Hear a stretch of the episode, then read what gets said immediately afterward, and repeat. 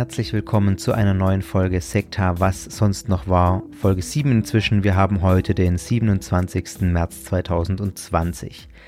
Heute habe ich folgende Themen für euch. Zum einen gibt es einen wieder einen relativ ausführlichen Corona-Blog zum Thema Corona und Religionsgemeinschaften. Zum anderen habe ich hier noch die Church of Almighty God in meiner Liste, die in Norddeutschland Fuß fassen will, laut einem Medienbericht.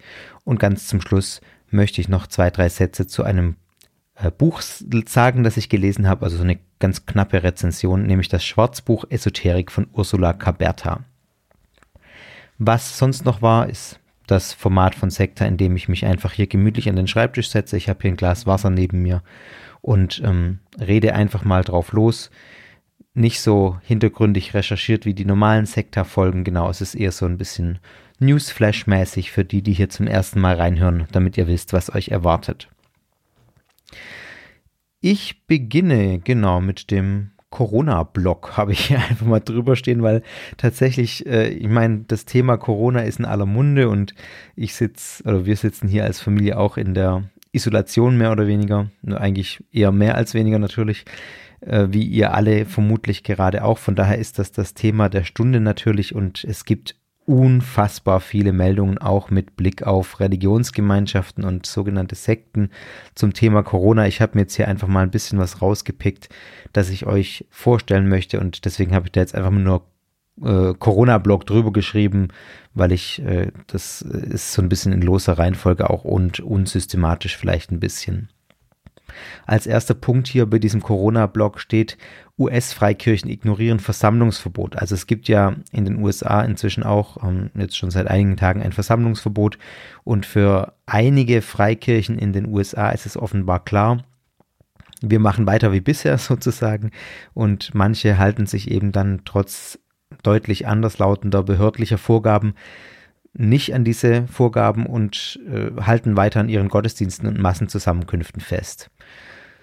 Ähm, zum Beispiel gibt es, gibt es einen Pastor, also da gibt es viele Beispiele, ich habe da jetzt auch nur zwei, drei rausgepickt. Ein Pastor, Rodney Howard Brown ähm, von den Revival Ministries International in Tampa, Florida, der gesagt hat, die Kirche werde niemals geschlossen für die Gläubigen, denn es gäbe Institutionen, die offen bleiben müssen und auch die First Baptist Church in Dallas, die ähm, tatsächlich von einem von Donald Trumps spirituellen Beratern, äh, Robert Jeffress, geleitet wird, die zögert auch in der Corona-Krise ihre Pforten zu schließen.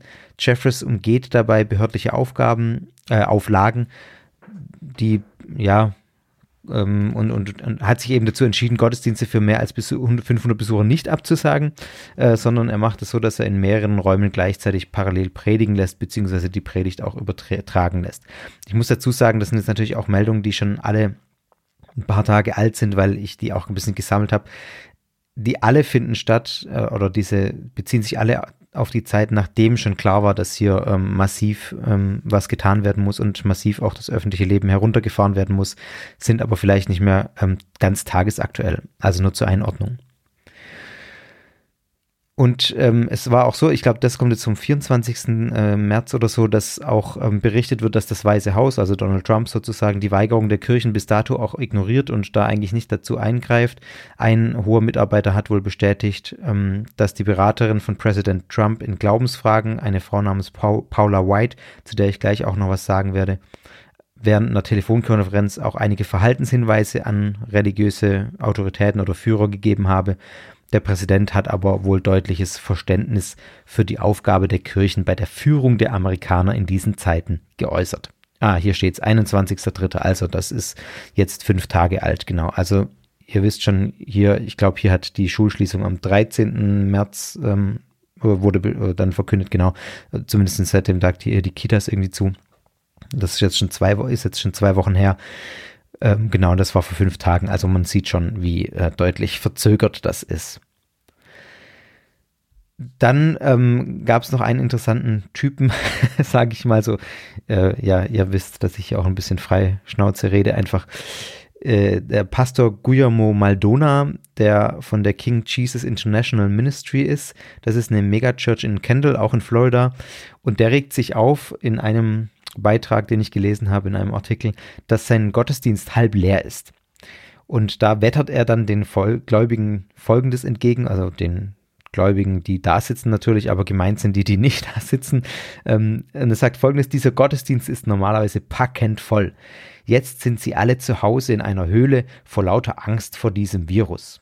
Glaubt ihr, Gott würde seine Leute zusammenbringen in diesem Haus, die mit dem Virus ansteckend sind? Natürlich nicht.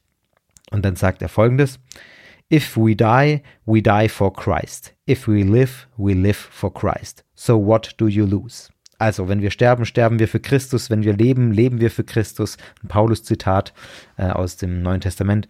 So, was verlieren wir also? Also, ähm, ja, klare Worte, muss man schon sagen.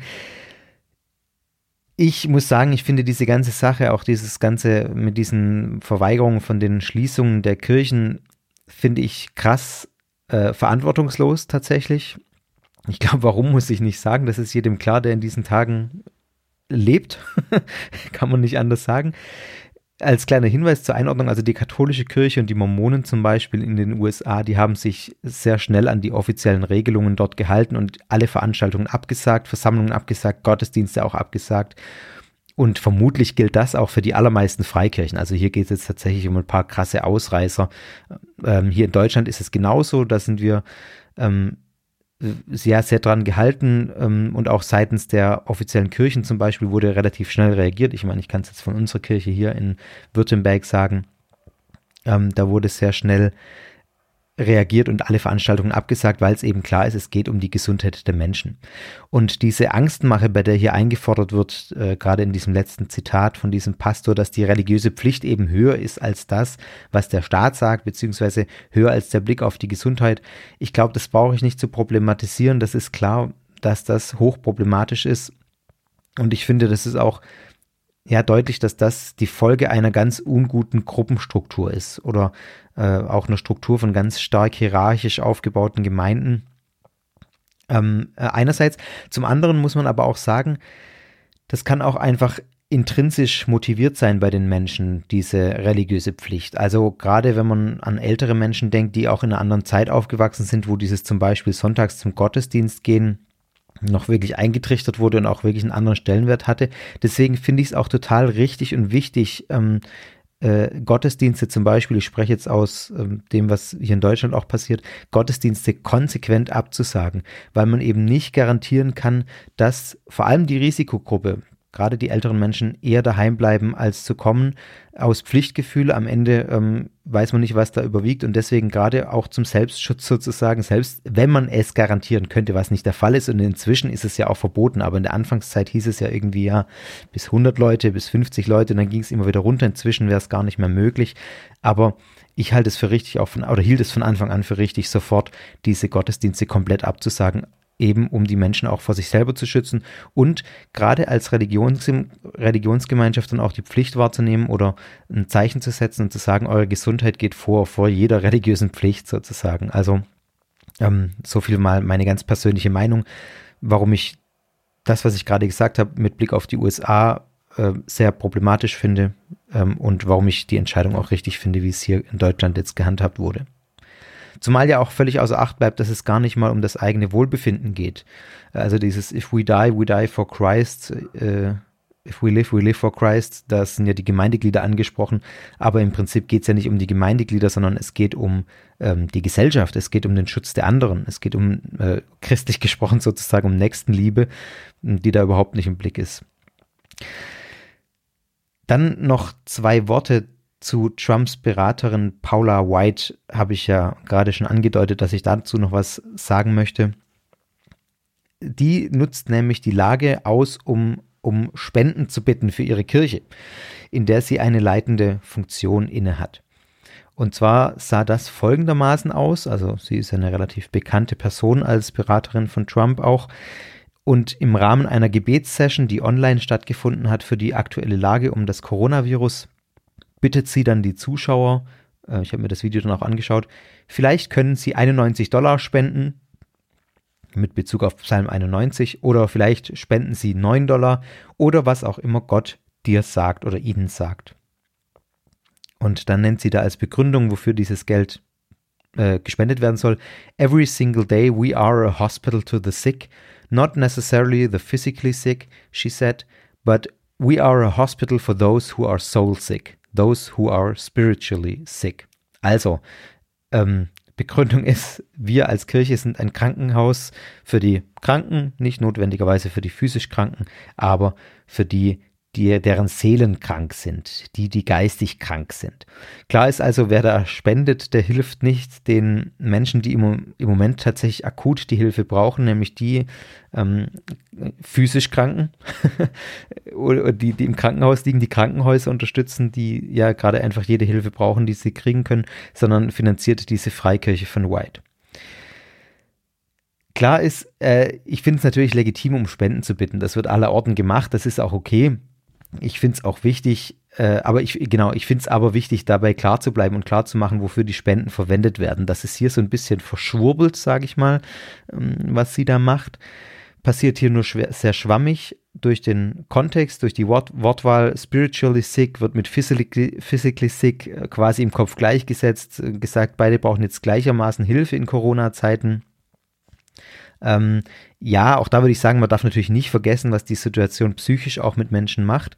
Aber ich finde es doch sehr dreist, äh, was sie jetzt macht, hier für die eigene Kirche auf diese Art und Weise Spenden zu akquirieren und mit ihrem hohen Bekanntheit, Bekanntheitsgrad im Hintergrund diese Situation auch auszunutzen.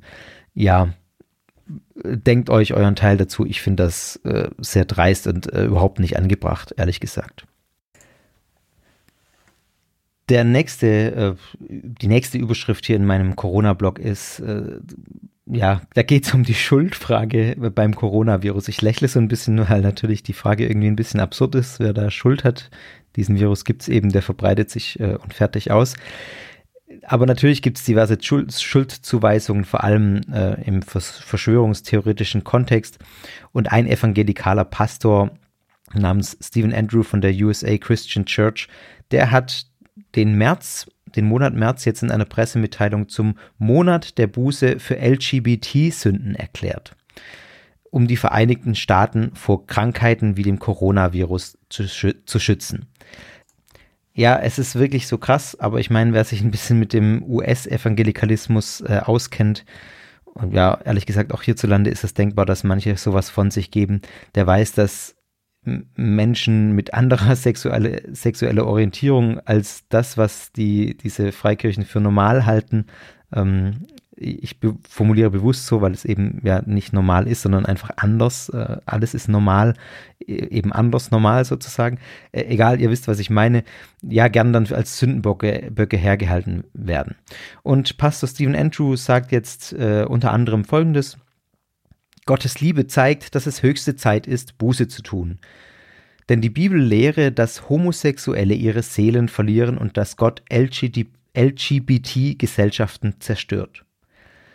Die Sicherheit der Menschen sei in Gefahr, betont er dann weiterhin, da Gottes Gesetze auf nationalem Level missachtet würden. Und dann sagt er weiter, Gott schützt die USA von Gefahren, wenn das Land Buße tut für LGBT, falsche Götter, Abtreibung und andere Sünden. Ja, äh, ich sag gleich noch was dazu, aber parallel dazu hat sich dann 12.000 Kilometer entfernt in Israel ein jüdischer Geistlicher mit eigentlich demselben äh, Zeugs zu Wort gemeldet. Der sagt nämlich, wenn jemand gegen die Natur handelt, rächt sich derjenige, der die Natur geschaffen hat. Das hat der ultraorthodoxe Rabbi Mer Massus äh, gesagt. Ich weiß nicht, ob man den tatsächlich so ausspricht und macht damit auch die LGBT, Mensch, heute habe ich es echt, äh, Menschen- und Pride-Paraden für den Ausbruch von Covid-19 verantwortlich.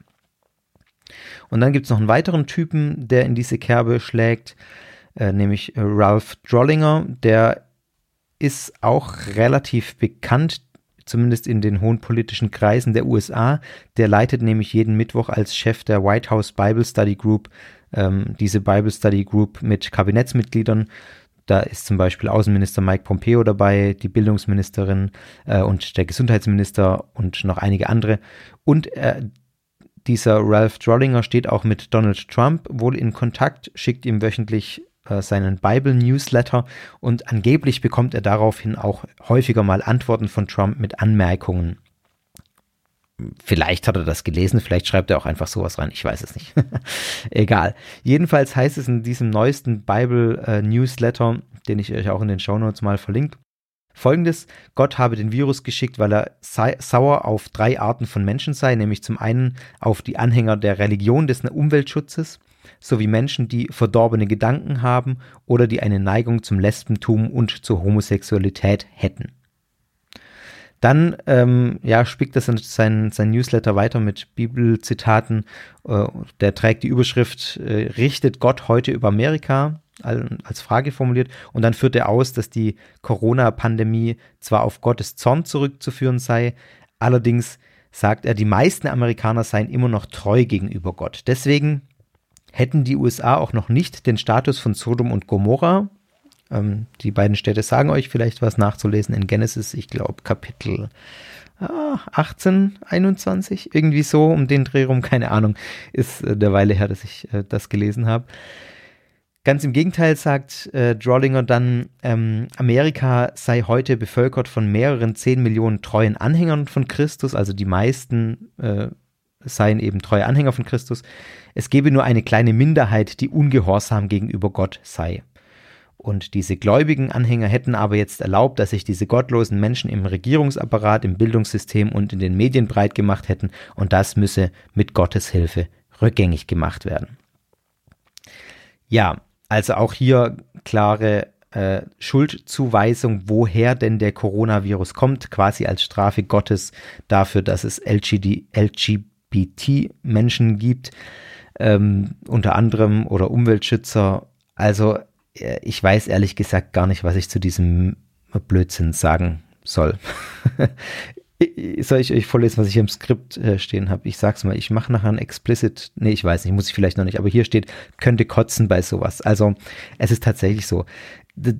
Äh, ich rede ja hier ganz frei raus und ich finde tatsächlich, dass die, diese Äußerungen, die offenbaren das Unmenschliche an manchen fundamentalistischen Glaubenssystemen und zwar ganz explizit, ganz deutlich, wenn ich mir nur ansatzweise vorstelle, dass Menschen mit solchen Ansichten irgendwas zu sagen haben in der Regierung oder im, im, äh, in, in einem Land, dann äh, wird es mir ganz anders, ehrlich gesagt.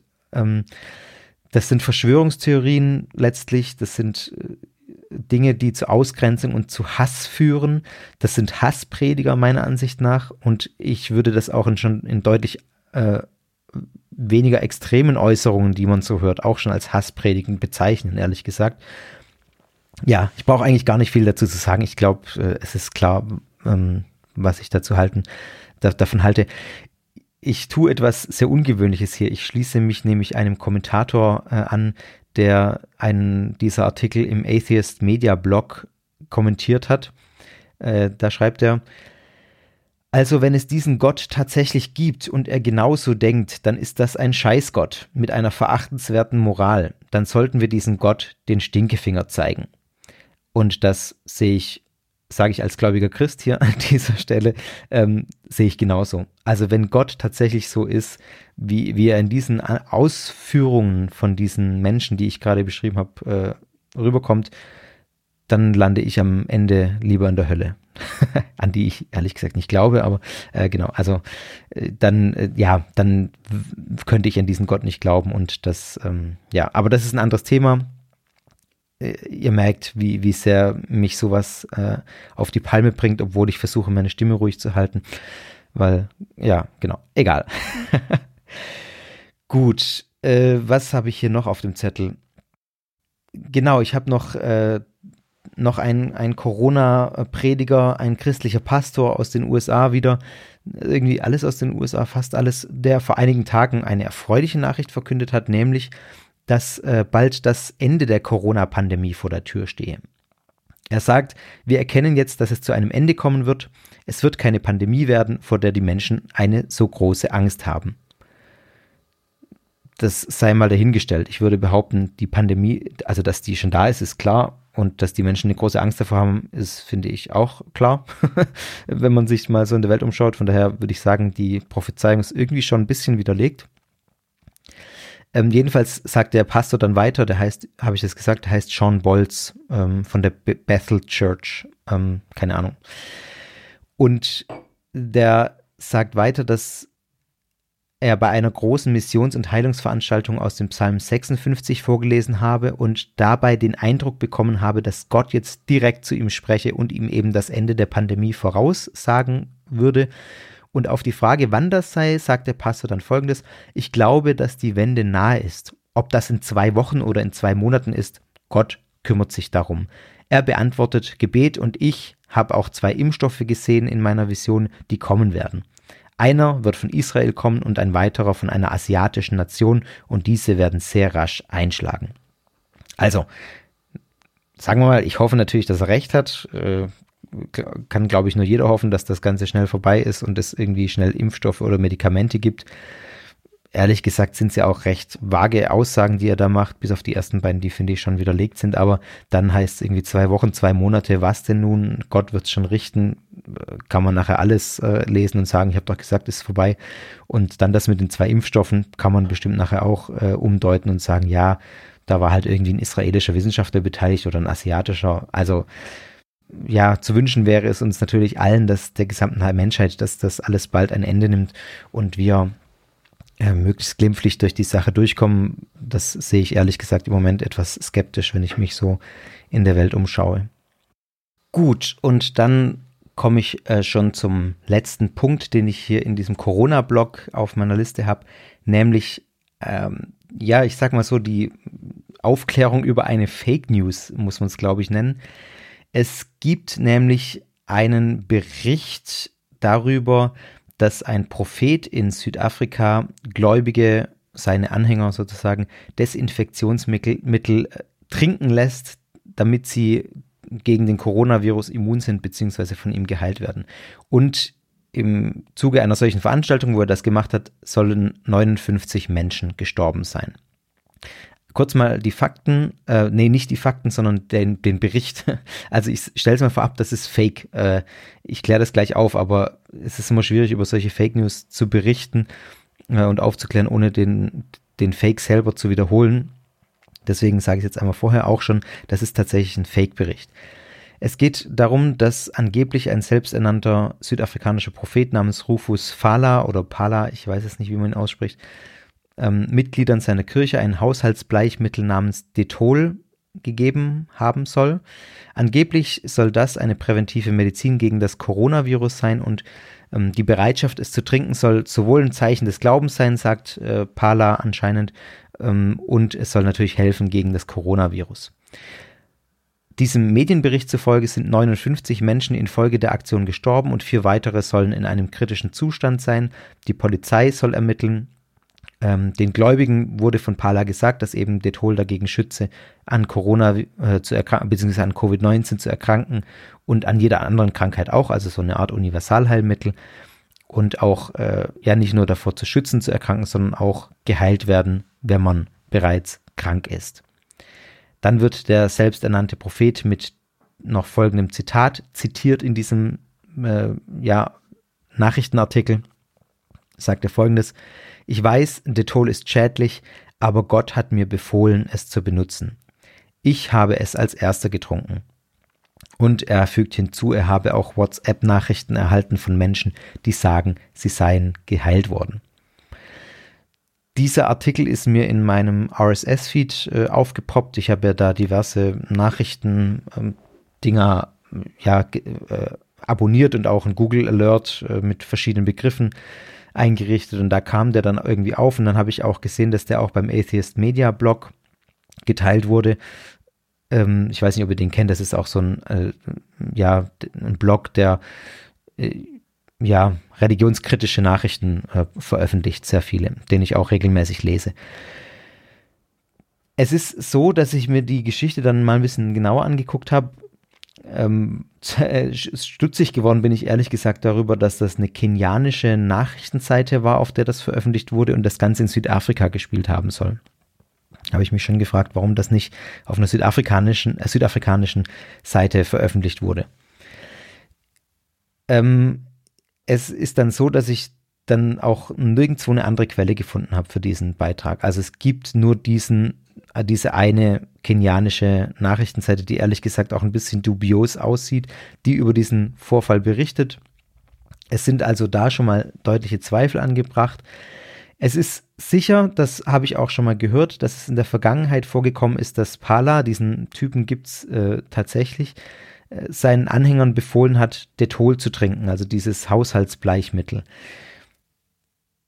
Ähm, genau. Und es ist aber auch sicher, dass das Ding in der Form, also ich finde, es ist sicher, ich, ich kann es natürlich nicht beweisen, aber äh, ich finde, es ist sicher, dass in der Form, Form wie es jetzt veröffentlicht ist, äh, dass ein Hoax ist. Also 59 Tote hätte man sicher mitbekommen, in Südafrika selber vor allem, wenn das da passiert wäre.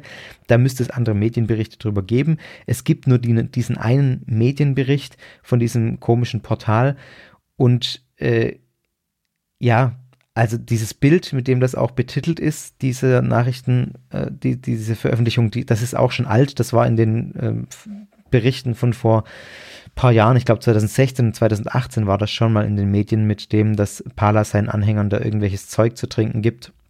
Äh, und das Bild stammt von einem dieser alten Artikel. Also ich habe dann auch den Atheist Media Blog darauf hingewiesen, dass das äh, aller Wahrscheinlichkeit nach eine Fake News ist. Die haben das dann auch runtergenommen und verbreiten das jetzt auch nicht weiter. Und ich sage es auch ganz klar, also ich halte das zu 100 Prozent für eine Fake News Meldung, weil es einfach keinerlei andere Quellen dafür gibt. Und wahrscheinlich haben sie, hat sich das diese kenianische Nachrichtenseite da einfach irgendwie aus den Fingern gesaugt, um ein paar Klicks zu kriegen. Und es ist natürlich auch äh, mal ein interessanter Fall, weil man auch so sieht, wie denn Fake News dann auch irgendwie beschaffen sind. Es ist irgendwie glaubhaft, dass sowas passieren kann, weil das in der Vergangenheit ja schon vorgekommen ist, dass dieser Prophet seinen Anhängern ähm, dieses Bleichmittel gegeben hat und die das auch getrunken haben. Ähm, es bedient dann irgendwie auch Vorurteile, die man gegenüber solchen religiösen Gruppierungen hat, wo die, wo die Leute irgendwie alles machen, was man ihnen sagt. Es hat historische äh, Vorbilder mit Blick auch, ich denke jetzt zum Beispiel an People's Temple, wo die dieses Gift getrunken haben, also eine, natürlich ein ganz anderer Kontext, ganz andere Situation, aber ähm, ja, also es ist jetzt nicht unglaubhaft, dass es irgendwie eine sektiererische Gruppe gibt, die irgendwie so ein tödliches Mittel trinkt, sage ich mal. Und ähm, dann kommt es einem natürlich noch vage bekannt vor, wenn man, wenn man sich damit beschäftigt, sowas irgendwie schon mal gehört hat, dass der das schon mal gemacht hat dann ist es durch das Bild natürlich noch glaubhafter. Da gibt es sogar Studien dazu, dass solche Fake News oder so Berichte überhaupt einfach glaubhafter sind, wenn sie bebildert sind. Es ist dann völlig wurscht, ob das Bild alt ist. Da sieht man eine, äh, diesen Propheten und nebendran sieht man eine Gläubige, die eben aus direkt aus der Plastiktonne dieses Zeug trinkt. Ja, das scheint das dann natürlich zu belegen, dass das passiert ist. Also 100 Prozent meiner Ansicht nach, meinem Infostand heute nachzufolge, ist das eine Fake News. Wenn euch das begegnet, könnt ihr auch die Leute gerne darauf hinweisen, dass das aller Wahrscheinlichkeit nach äh, eine Fake News ist. In deutschen Medien ist mir es ehrlich gesagt noch nicht begegnet und das ja ist auch ein gutes Zeichen, weil ich dann wahrscheinlich, weil die Journalisten dann schon nochmal nachgucken anscheinend, bevor sie sowas in ihre Live-Ticker übernehmen. Bei dieser Live, bei diesem Live-Ticker-Journalismus heutzutage könnte man ja auch vermuten, dass sowas relativ schnell Einzug findet. Aber wie gesagt, mir ist es noch nicht begegnet. Ja, also Fazit aus dieser Geschichte, klar, es kann natürlich wirklich zu problematischen Situationen kommen. Das weiß man ja auch aus der Vergangenheit. Wenn man einem an Heilungsfähigkeiten zuschreibt, wenn man einem solchen Propheten eine unbedingte Autorität zuschreibt, und dann noch gleichzeitig sowas Akutes von außen kommt, so eine Bedrohung von außen wie jetzt der Coronavirus, das kann hochgefährlich werden in solchen Konstellationen. Zugleich aber äh, große Bitte an euch und äh, überhaupt auch für mich selber immer wieder. Ich habe es zuerst auch als wahre Geschichte hier in meinem Skript stehen gehabt, bevor ich dann stutzig geworden bin. Vorsicht bei den Quellenlagen prüfen, Quellenkritik üben, vor allem bei solchen Berichten, die erstmal irgendwie äh, denken, wow, das ist aber irgendwie unglaublich, aber irgendwie dann auch so faszinierend, dass man es irgendwie glauben will. Ähm, ja, also ein weiteres Beispiel dafür, dass ich noch kurz ansprechen muss, äh, wo ich jetzt auch ein bisschen lachen musste, auch ein Bericht, der mir begegnet ist, den ich auch hier im Skript zuerst stehen hatte und dann wieder rausgestrichen ist, weil es, glaube ich, auch eine Fake News ist über eine afrikanische Pastorin, da geht es jetzt nicht um Corona, ähm, aber auch um eine afrikanische Pastorin, die heilen können will, die angeblich sagt, ähm, ihre gesalbte Vagina könne Männer von Unfruchtbarkeit heilen. Und zwar, indem sie mit ihr schlafen. also das ist im Moment äh, sehr weit verbreitet, wenn man das mal googelt. Und als ich das dann auch gegoogelt habe, äh, komme ich aber immer wieder nur auf diesen angeblichen Facebook-Post, von dem es irgendwie einen Screenshot gibt, der die Runde macht mit einem Bild dieser zugegebenermaßen auch hübschen Pastorin. Aber diese Dame, ich habe dann mal gegoogelt, die ist weder auf Facebook zu finden, noch findet man irgendeinen Nachweis von ihr abseits dieses Berichtes. Auch habe ich keinen Hinweis auf diese Gemeinde gefunden, von der, in der sie angeblich Pastorin ist. Also auch da würde ich sagen, eine, eine nette Geschichte, eine, eine, abgefahrene Geschichte irgendwie. Ähm, Respekt an den, der sich sowas ausdenkt, ehrlich gesagt. Aber soweit ich das von hier aus beurteilen kann, stufe ich das jetzt auch erstmal als Fake News ein. Ich weiß nicht, vielleicht habt ihr noch andere Quellen für mich. Das würde mich schon interessieren. Aber äh, ja, auch das, falls euch das begegnet, Quellen prüfen und äh, erstmals Fake News abstempeln, bevor das Gegenteil bewiesen ist. genau. Ja, damit beende ich den Corona-Blog. Mal gucken, wie lange uns dieses Thema noch beschäftigen wird. Ähm, ich hoffe tatsächlich äh, und wünsche uns allen, dass es nicht allzu lange sein wird. Der nächste Punkt auf meiner Liste ist die Church of Almighty God, die wohl versucht, in Norddeutschland Fuß zu fassen. So heißt es zumindest in einem Bericht der Elmshorner Nachrichten. Wer kennt sie nicht? Ich habe noch nie was davon gehört. Das Ganze steht auch hinter einer Paywall, aber es gibt einen kostenlose Probemon pro, kostenlosen Probemonat, den ich mir für euch gegönnt habe ganz kostenintensiv natürlich als kostenlosen Probemonat. Ich habe auch dran gedacht, ihn gleich wieder zu kündigen. Sofort nach dem Abschluss äh, wieder gekündigt, weil ich vermutlich aus den Elmshorner Nachrichten künftig nicht so viele Nachrichten lesen werde. Egal. Ähm, der Titel dieses Beitrags lautet Church of Almighty God, wie eine chinesische Sekte versucht, in Norddeutschland Fuß zu fassen. So, also in de, der Nachrichtenartikel heißt so. Das Ganze geht darum, dass ein Pastor in Elmshorn skeptisch wurde, als seinem Twitter-Account der Gemeinde plötzlich merkwürdige Accounts folgten. er wird mit den Worten zitiert, man freut sich darüber, wenn einem Leute auf Twitter äh, folgen und einen interessant finden, aber bei den Accounts habe ich mich gefragt, will ich das eigentlich? Dann hat dieser Pastor, er heißt Haferland, äh, herausgefunden, dass diese Profile, die ihm da folgen, zu einer Gruppe gehören, die sich Church of Almighty God nennt. Und diese Accounts formieren oft auch unter der, dem Namen Eastern Lightning, also östlicher Blitz.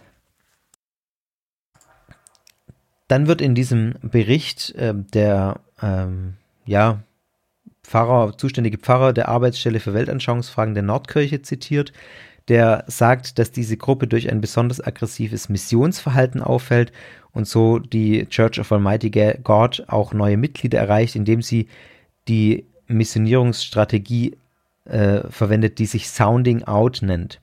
Das heißt, dabei werden bereits bestehende Gemeinden infiltriert das heißt, die Mitglieder der Church of Almighty God besuchen den Gottesdienst in anderen Gemeinden, werden in der Gemeinde aufgenommen, zeigen sich da freundlich und hilfsbereit und dann aber nach einigen Wochen beginnen sie vom Almighty God zu erzählen, also von ihrer eigenen Kirche, verbreiten Werbe- und Missionierungsvideos, ähm, verbreiten religiöse Texte und Links ähm, in diesen Gemeinden, um eben da abzuwerben und im Großraum Hamburg sei diese Art der versuchten Missionierung bei zwei oder drei Gemeinden beobachtet worden, sagt Pegelow. Also Pegelow ist der ähm, Pfarrer, der zuständig ist für Weltanschauungsfragen in der Nordkirche.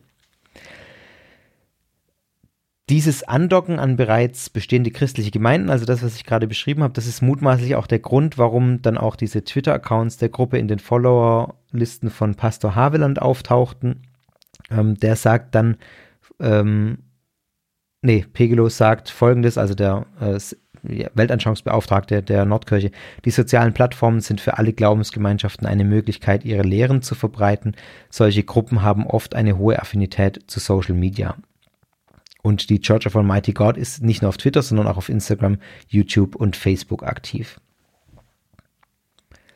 Ähm, und dann wird noch, noch mal der Pastor, der anfänglich äh, genannt wurde, beschrieben, ähm, der dann seine Erfahrungen mit der Gruppe auf Twitter geteilt hat und mit anderen Kollegen bei einem Barcamp dann auch geteilt hat.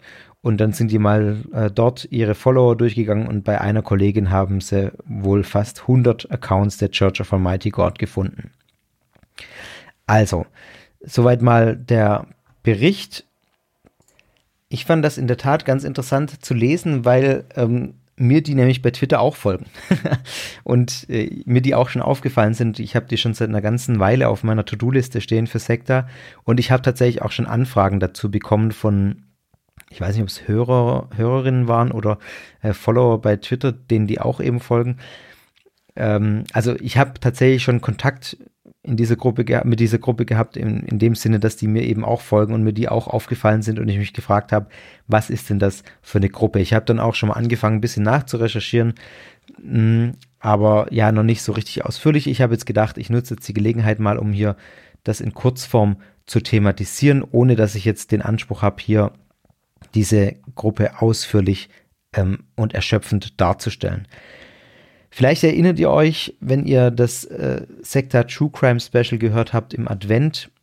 Da gab es eine Folge, die mit dem McDonalds Mord, die Folge 20, wo ich die Church of Almighty God schon mal zumindest namentlich genannt habe, weil nämlich der Mord im McDonalds, von dem dort die Rede ist, von der chinesischen Regierung bis heute meines Wissens in Verbindung mit der Church of Almighty God gebracht wird.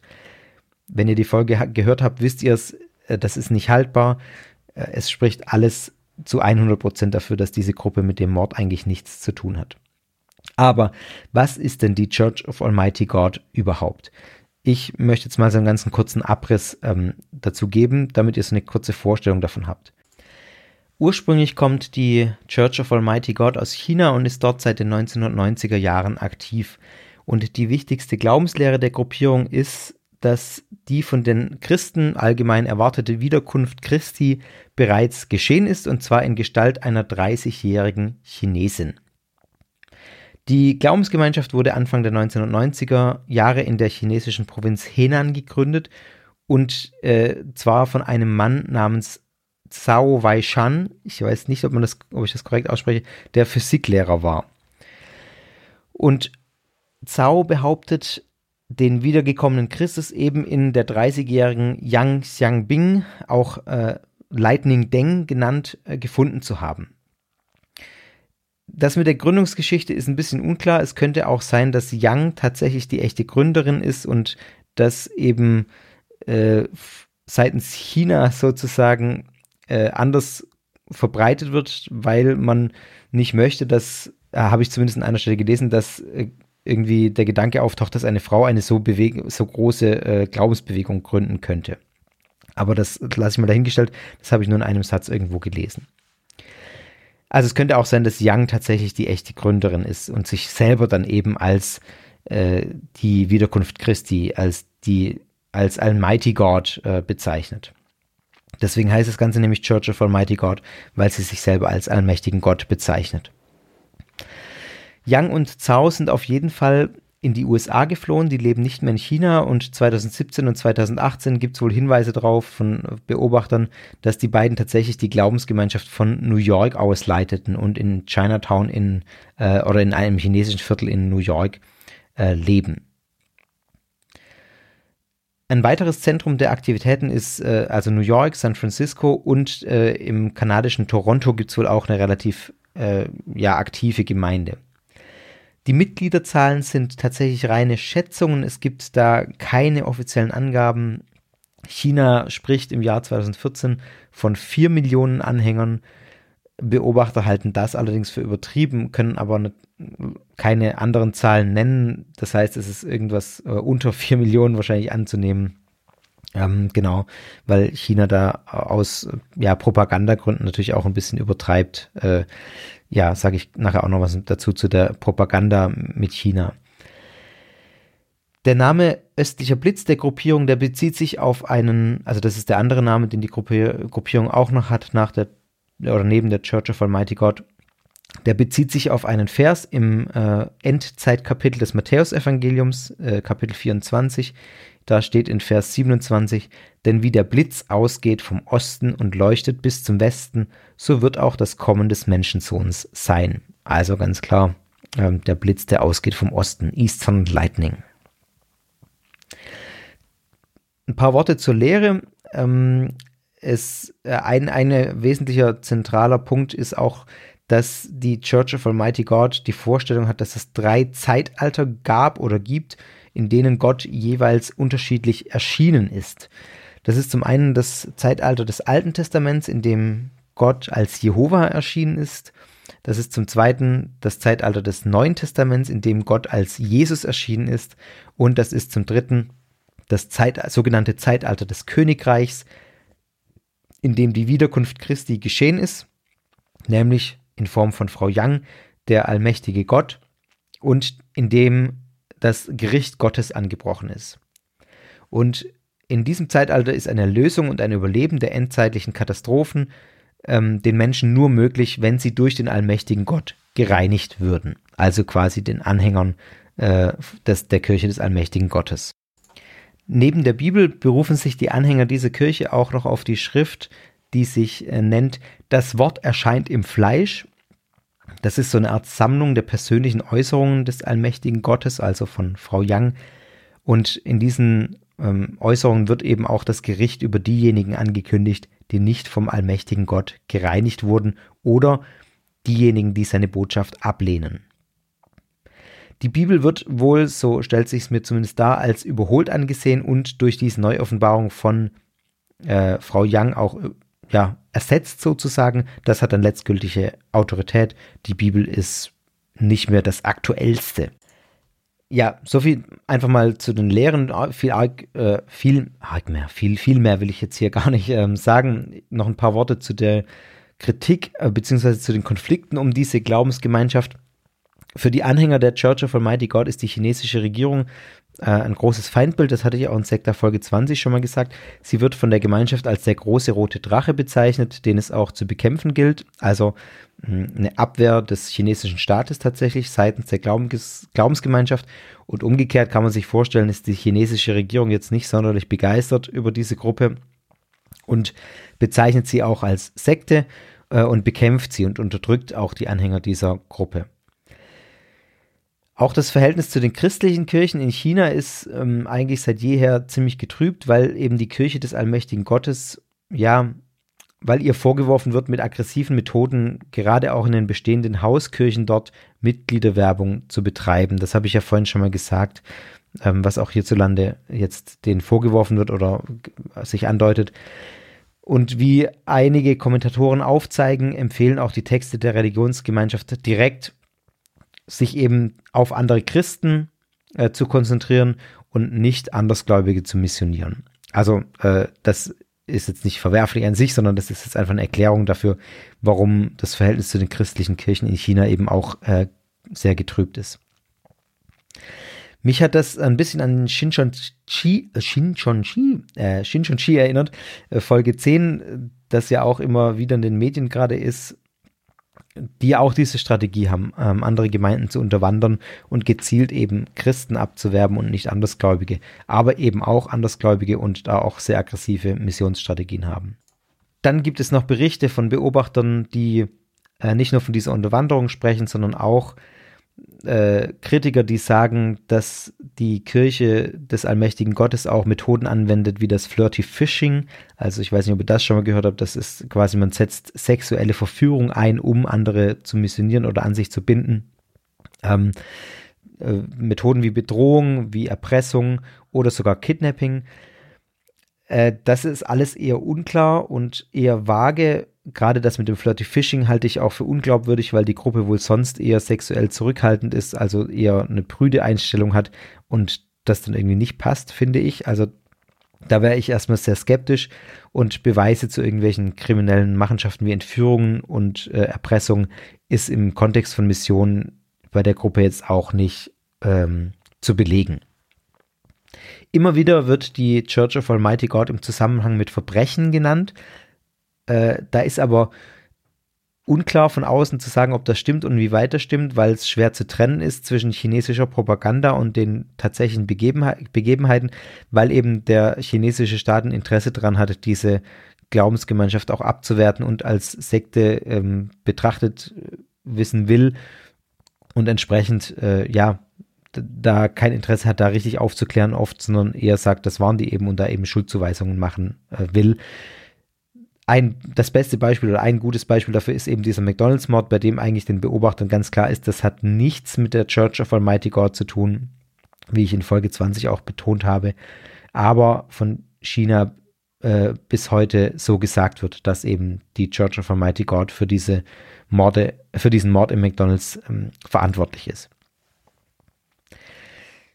Dann äh, gibt es ganz abhängig, unabhängig von diesen Verbrechen, äh, mit denen die Church of Almighty God in Verbindung gebracht wird, wo es aber keine Belege dafür gibt, von Beobachtern Vorwürfe, dass es eine sektenartige Mitgliedschaftsstruktur gibt im Prinzip. Also solche Dinge wie das Neu wie, dass Neumitglieder von ihrer Familie entfremdet werden ähm, dazu gezwungen worden oder dazu gedrängt werden, dass sie in Kommunen wohnen, in der Religionsgemeinschaft, dass sie ihre finanziellen Mittel an die Gemeinschaft äh, übergeben. Dann gibt es eine BBC-Journalistin, die 2014 davon berichtet, dass Austrittswillige bedroht würden, beziehungsweise der Austritt ihnen auch nicht gestattet werde und es wird dann mit Heimlichkeiten und mit Lügen gearbeitet und selbst Ehepartner auch oft nichts davon wissen, dass der andere eben in dieser Gruppe ist, weil es lange verheimlicht wird. Und dann ist es wohl auch Praxis in dieser Gruppe, dass die Mitglieder religiöse Namen erhalten, wodurch dann auch die Identifikation und das Wiederfinden von vermissten Familienmitgliedern Mitgliedern erschwert wird. Also wenn jemand da reinrutscht sozusagen, dann heißt er nicht mehr so wie früher, sondern ähm, hat einen neuen Namen und ist eben dann entsprechend schwerer aufzufinden.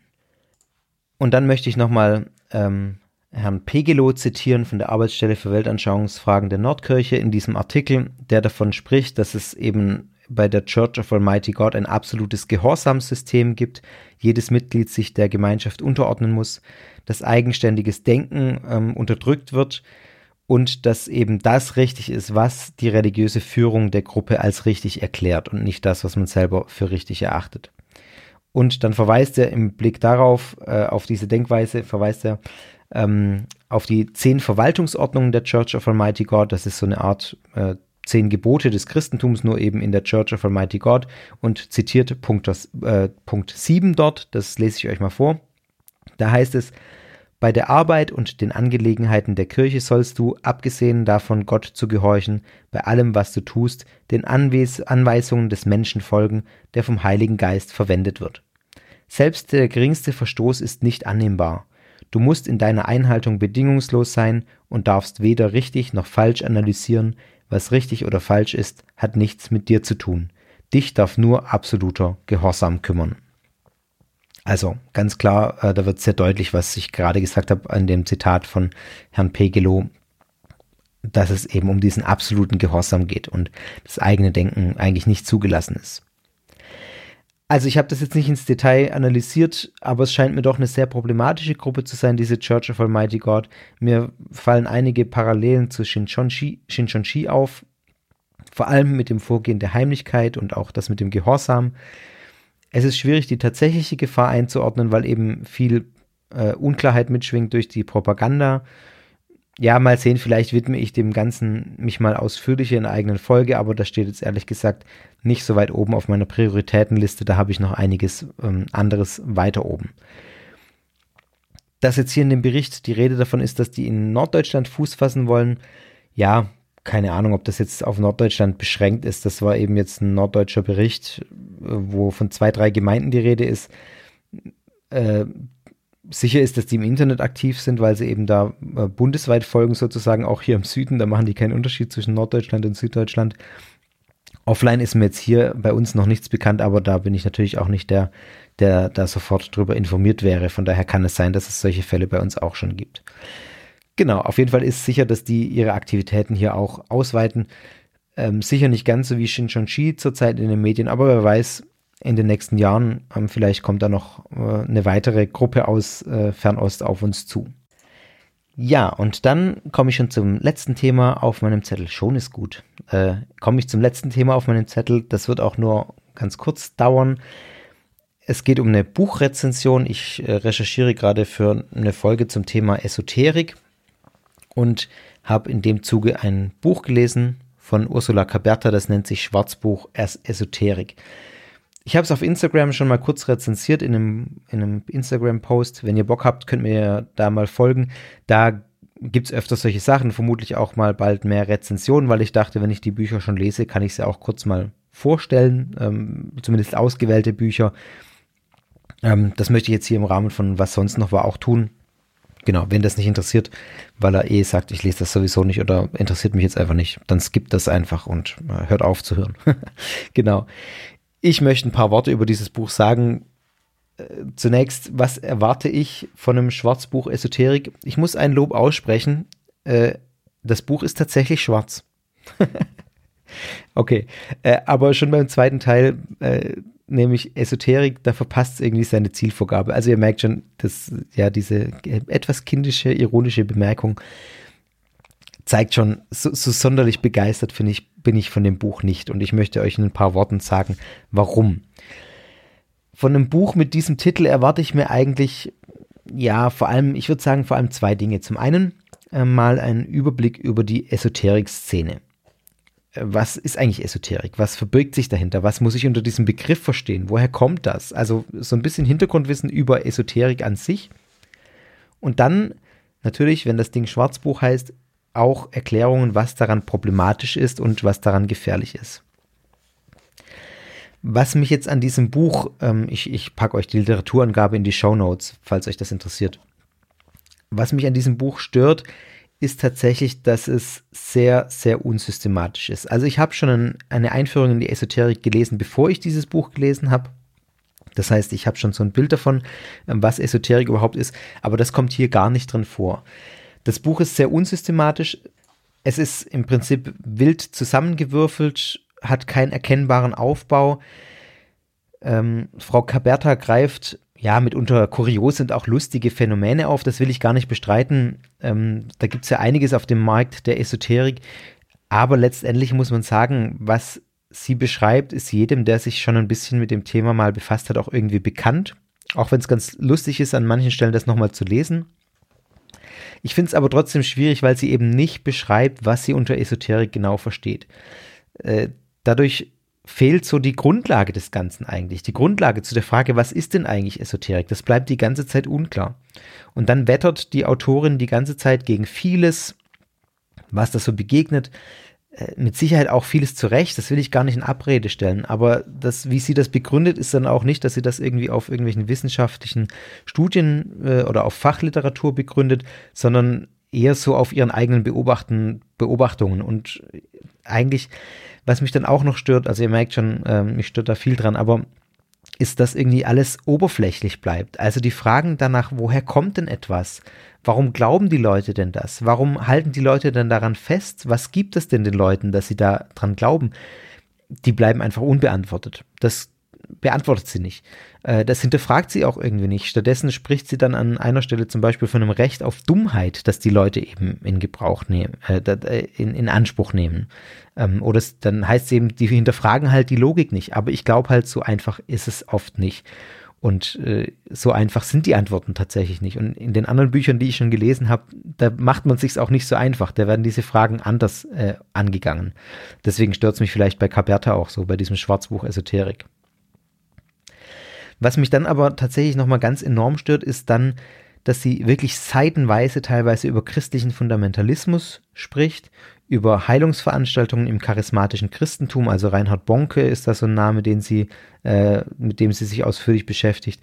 Dann kommen auch noch Selbstmordsekten dazu, wie zum Beispiel People's Temple, also ich will natürlich auf keine Weise sagen, dass man da nicht berechtigt Kritik üben muss am christlichen Fundamentalismus, an charismatischen Heilungsveranstaltungen, an Selbstmordgruppen. Natürlich muss man das thematisieren und kritisieren, aber in einem Schwarzbuch Esoterik ernsthaft, also die Weltbilder, die dahinter stehen, die sind einfach so grundverschieden. Äh, mir leuchtet überhaupt nicht ein, warum Caberta das in diesem Buch äh, hier so ausführlich behandelt das führt letztlich nur dazu, dass sie den Fokus des Buches irgendwie zu vergessen scheint.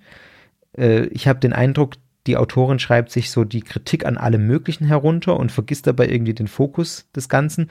Und das führt natürlich auch dazu, dass die Leserinnen und Leser, die ja, die ja irgendwie auch wissen wollen, ich gehe davon aus, dass sie wissen wollen, was denn Esoterik jetzt eigentlich ist oder zumindest unter anderem das wissen wollen, dann am Ende noch weniger wissen, was denn unter Esoterik zu verstehen ist. Was ist denn jetzt christlicher Fundamentalismus? Wo ist die Grenze zur Esoterik? Was ist das das Gleiche oder was? Also das wird überhaupt nicht klar und das verwirrt das Ganze noch mehr, sodass man am Ende gefühlt noch weniger weiß, was denn Esoterik ist, als man es vorher weiß.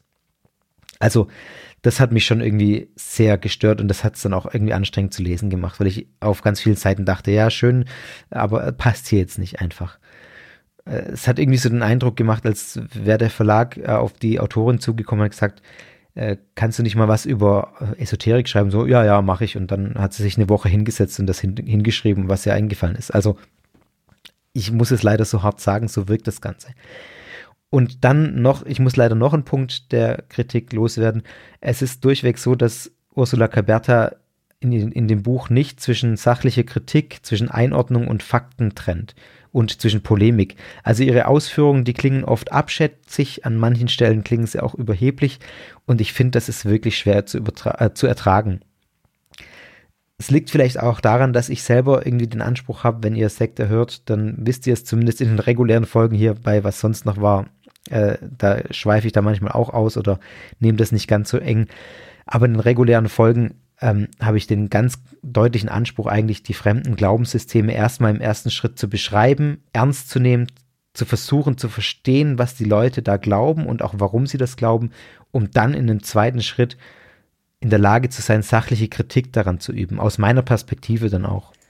Ja, aber das, das verschwimmt irgendwie alles so in diesem Schwarzbuch Esoterik, so dass man, also mir fällt es einfach schwer, das zu lesen, weil ich so die ganze Zeit Gefühl, das Gefühl habe, dass es jetzt äh, abschätzig äh, gesprochen und über, überheblich und nimmt die Leute auch irgendwie nicht richtig ernst. Äh, bei allem, was es zu kritisieren gibt, das will ich gar nicht in Abrede stellen, dass es kritisiert werden muss, aber ich finde, die Art und Weise ähm, ist doch zu hinterfragen.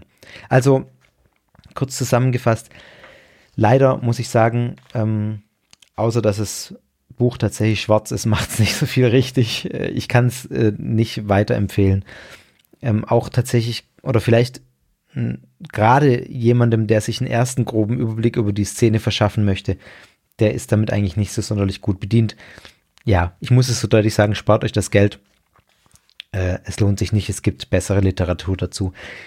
Die werde ich dann, glaube ich, auch in der Folge zum Thema Esoterik auch nennen. Ähm, da kann ich euch dann auch, wenn ihr mögt, ein paar äh, lesenswertere Sachen geben. Nee, nicht geben, empfehlen.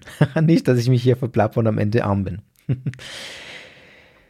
Gut, damit ähm, bin ich jetzt am Ende dieser Was sonst noch war Folge angelangt. Meine Liste ist jetzt abgearbeitet und ja, es bleibt eigentlich nicht mehr viel zu sagen, außer dass an Ostern äh, tatsächlich die, eine neue reguläre Folge erscheint. Die ist auch schon ähm, fertig.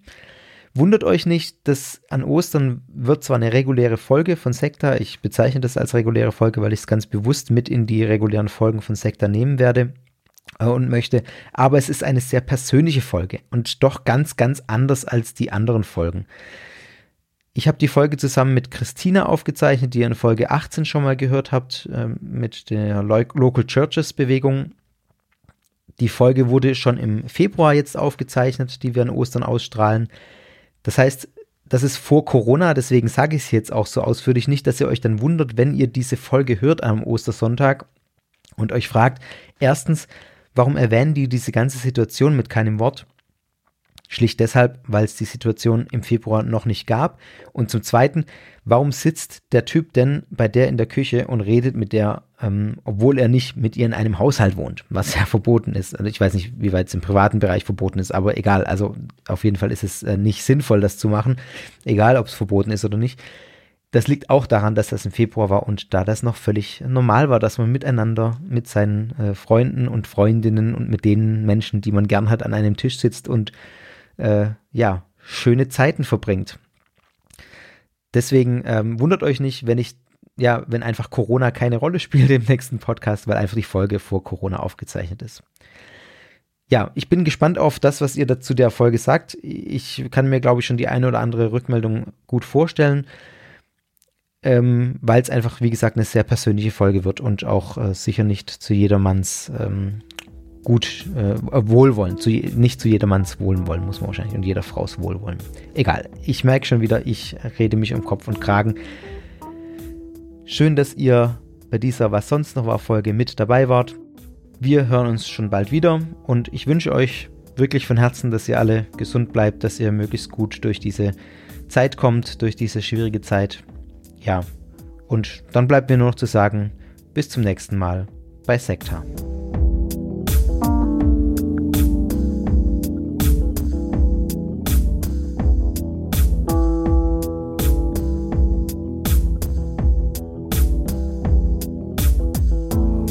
Sekta ist Teil des Ruach Jetzt Netzwerks.